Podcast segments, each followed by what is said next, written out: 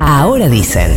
Un desayuno continental de dos horas. De 7 a 9. Por Futurock.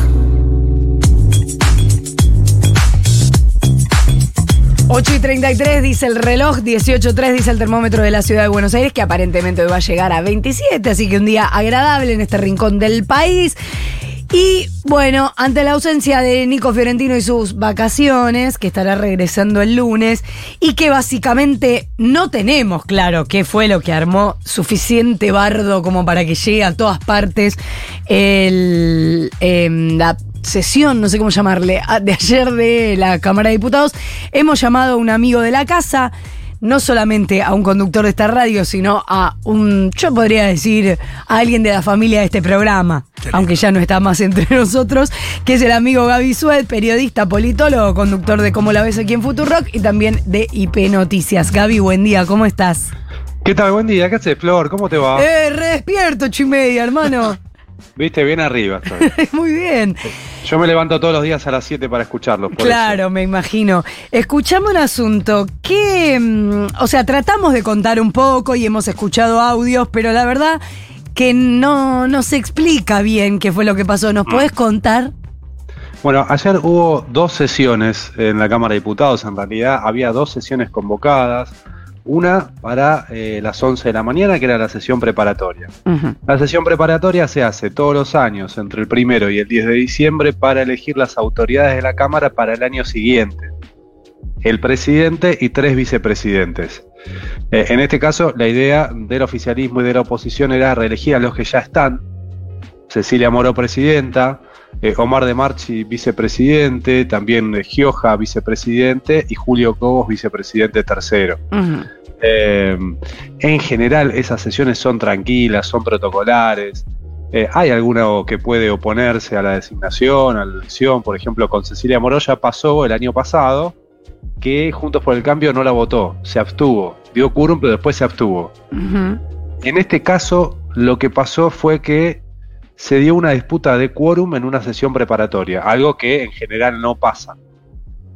El presidente de la Cámara de Diputados, ¿a quién le corresponde? En realidad se elige por mayoría, pero la tradición parlamentaria indica que el oficialismo se queda con ese lugar y que la oposición acompaña. Puede acompañar dando quórum y sin votar, pero acompaña. En este caso, se dio una pulseada porque como Cecilia Moró anteayer había dejado sin efecto las designaciones de cuatro diputados en el Consejo de la Magistratura a raíz de un fallo judicial, es que la oposición dijo, no te voto nada Cecilia Moró, el quórum conseguilo vos, no te doy el quórum, y el oficialismo no logró conseguir el quórum, porque otros bloques opositores, el bloque federal, el interbloque federal, la izquierda, los libertarios, tampoco se la quisieron jugar. Entonces el oficialismo se quedó sin quórum. Hagamos un punto ahí y abramos ese paréntesis.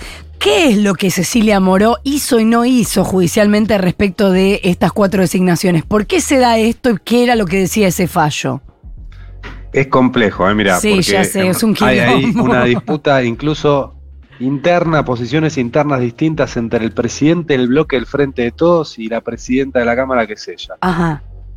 Cuando se dio en su momento la discusión sobre quiénes debían integrar el Consejo de la Magistratura, que el Senado, eh, el Frente de Todos en el Senado parte el bloque para quedarse con Sí. un consejero más, se especulaba que el Frente de Todos podía hacer lo mismo en la Cámara de Diputados. En ese momento, el presidente de la Cámara era Massa. Eh, Massa decide que no, que le va a dar dos consejeros al Frente de Todos y dos a Juntos por el Cambio. Mm. En ese momento, el que se queja es Germán Martínez, del Frente de Todos, el presidente del bloque del Frente de Todos. Sí. Pero Massa manda de todas formas esas designaciones. Dos del Frente de Todos, dos de Juntos por el Cambio. Eh, esto produjo una causa judicial porque Germán Martínez se quejó ante la justicia de la decisión de masa. de la decisión de Massa. Sí. El resultado, ¿qué decía Germán Martínez? Yo defiendo los intereses de mi bloque, Massa defiende los intereses de la Cámara como institución. Claro. Ahora, ¿cuál era el argumento de Germán Martínez?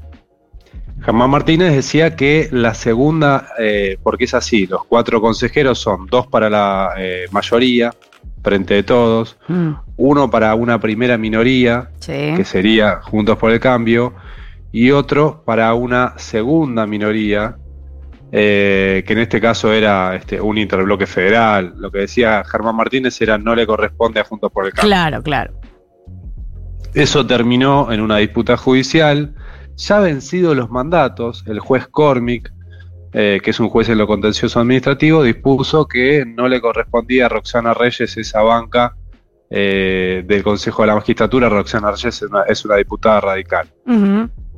Entonces, eh, Cecilia Moró, que sigue la línea de masa en este caso, dice, yo apelo ese fallo, porque yo considero que hicimos bien las designaciones, pero hasta que la justicia defina, suspendo las designaciones. Como los cuatro consejeros todavía no asumieron en el Consejo porque la Corte estaba esperando a ver qué pasaba en el Senado, deja sin efecto las designaciones. No pueden asumir los diputados en el Consejo. Es increíble porque además Cecilia Moró está defendiendo ante la justicia la banca de Juntos por el Cambio. Sí, pero deja sin efecto las designaciones. Ella podría haber dicho, bueno, no me importa lo que diga la justicia, yo sigo adelante. Claro. Pero ella dice, bueno, yo dejo sin efecto las designaciones, apelo, pero dejo sin efecto las designaciones. Esto hizo que Juntos por el Cambio lo tomara como una declaración de guerra. Hmm. Y es por eso que Juntos por el Cambio dice, no voy a dar quórum para elegir a Cecilia Moró. En definitiva, lo que pasa es que no alcanzaron el quórum. Cecilia Moró y el resto de los vicepresidentes, entre ellos dos de Juntos por el Cambio, Omar de Marchi y Julio Cobos, no pudieron ser, no pudieron ser reelectos. ¿Qué pasa igual? el reglamento de la Cámara dice, si no hay sesión preparatoria, se quedan los que están. Claro, que es que haya otra sesión preparatoria, que puede ser todo el año que viene. Claro, pero igual es lo mismo que, eh, que es simbólico porque ya estaban los mismos. Claro, se quedan los mismos. Ahora, eh, vas a escuchar o van a escuchar que digan, esto nunca pasó, que eh, la oposición no elija o no dé la no preste colaboración para elegir al presidente de la Cámara que propone el oficialismo. Bueno, en el 2001 el peronismo, por ejemplo, se quedó con la presidencia de la Cámara a 10 días de que la Rúa se fuera de la presidencia. Claro. Se quedó ahí en, ese momento Eduardo Camaño con la presidencia de la Cámara y Puerta con la presidencia del Senado. Ahora me quedé pensando que eh, si Cecilia Moró suspendió las designaciones, tampoco los del Frente de Todos están adentro.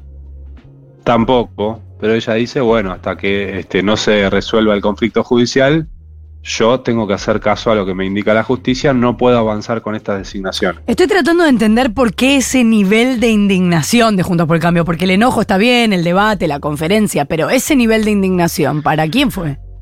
No, en realidad eh, ahí eh, Juntos por el Cambio no estaba indignado porque el Frente de Todos no había podido conseguir el quórum, en todo caso estaba indignado el Frente de Todos. La cuestión es que después había citado una sesión a la una del mediodía, una sesión para tratar lo de universidades, la creación de ocho universidades. Hmm. Estaba citada a la una, arrancó 14 y 36, una hora y 36 minutos después. ¿Qué pasó en el medio? El Frente de Todos convocó a otra sesión con el mismo temario para las 14, hmm. para decir, vamos a ganar tiempo. Tampoco arrancó dos y media, porque el reglamento dice hay que esperar media hora. Hmm. Pero cuando se espera media hora, también hay una tradición parlamentaria de que los que están pueden pedirle al presidente que dé una prórroga de 15 minutos. Ocurrió eso. Cecilia Moró, está bien, con el nuevo horario, el de las 14, cuando llegó a las dos y media, en lugar de levantar la sesión, imagínate juntos para el cambio, dice, che, para, citaste a la una, después la corriste a las dos, se cumplió el plazo de dos y media y siguen intentando buscar el quórum. ¿Por qué no se quedan todo el día? Está bien, pero no era para probar retenciones. Es verdad, pero bueno, ahí cada uno tiene una posición que democráticamente debe ser respetada, porque si vos no querés crear universidades, porque no te gustan las universidades, y la gente te votó, tenés tanto peso tenés tanto peso institucional como el que quiere crear universidades. No, por supuesto, lo que quiero decir es, no había tal debate, se podía dar una discusión que no fuese de esa magnitud.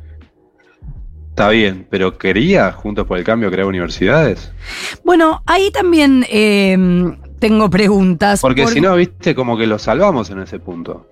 Claro, ¿vos qué es lo que crees que pasa ahí? Porque hay un argumento de, che, pero no se estudió el terreno, no se sabe si efectivamente ahí hay gente que, o sea, como un universo específico para em, ser considerado para esas universidades. Y también escuché que incluso hay universidades que existen, pero se quieren nacionalizar y ahí hay todo un hmm. quilombo con rectorado y demás. Yo creo que ahí también hay este, una división interna en Juntos por el Cambio, que ellos, si no hay sesión, se salvan de eh, exponer. Había un sector que sí quería votar a favor como evolución radical. Martín Lustó y compañía, Martín Lustó no está ahí, pero no están en diputados, pero sí su bloque. Eh, y el PRO había sectores que no querían, por ejemplo Sabrina Mechet se había manifestado en contra de crear universidades o de nacionalizarlas. Sí. Y eso hubiese quedado expuesto en una sesión. Entonces me parece que le servía en un punto patearlo para adelante y que no haya sesión por una cuestión de quórum. Claro. y además para eh, enfatizar el rechazo a que Cecilia Moro estuviese conduciendo la sesión. Ahora, esa discusión de las universidades tarde o temprano se va a dar o no? O no. O no, perfecto, fundamentalmente o no. Y bueno, porque este, no, no, es sencillo juntar el quórum si eh, Juntos por el Cambio no quiere dar el quórum. Fíjate lo que pasó. Finalmente, 14 y 36, logra el oficialismo juntar el quórum. ¿Con el apoyo de quién? Bueno, estaba a la izquierda, estaban este, el interbloque federal algunos, como por ejemplo el diputado Topo Rodríguez. Pero fue tal el quilombo que en un momento los eh, que están ahí en bloques intermedios y que habían decidido prestar quórum, algunos se levantaron y en un momento la sesión se cayó y se quedó sin quórum después de haber conseguido el quórum y después de que eso hubiese generado el quilombo que generó con las puteadas que todos vimos, Ritondo haciendo el hmm. gesto, los cogimos, qué sé yo. Después, eh, una hora después de haber juntado el quórum, la sesión se quedó sin quórum. Extraño. Eso la verdad que es extraño porque si vos sos opositor y diste el quórum, ¿por qué te levantaste después? Eh, no me queda claro. Tampoco hay un registro de quién se levantó. Porque sí hay registro cuando vos das quórum y la sesión arranca. Pero no hay un registro de quién se levantó de su banca y por qué no había quórum. Y Gaby, mientras esto se daba en el recinto, ¿existían además negociaciones por detrás o listo? No, siempre hay negociaciones por detrás, pero estaban todos los puentes estallados y entonces no, no tuvieron mucho éxito. Qué papelón realmente. Bueno, nos aclaraste mucho el panorama, Gaby Sued. Te agradecemos muchísimo la participación y ojalá que se dé otra pronto. Por favor, un beso a todos por ahí. ¿eh? Un besote, te escuchamos el domingo en Cómo la ves. Beso grande.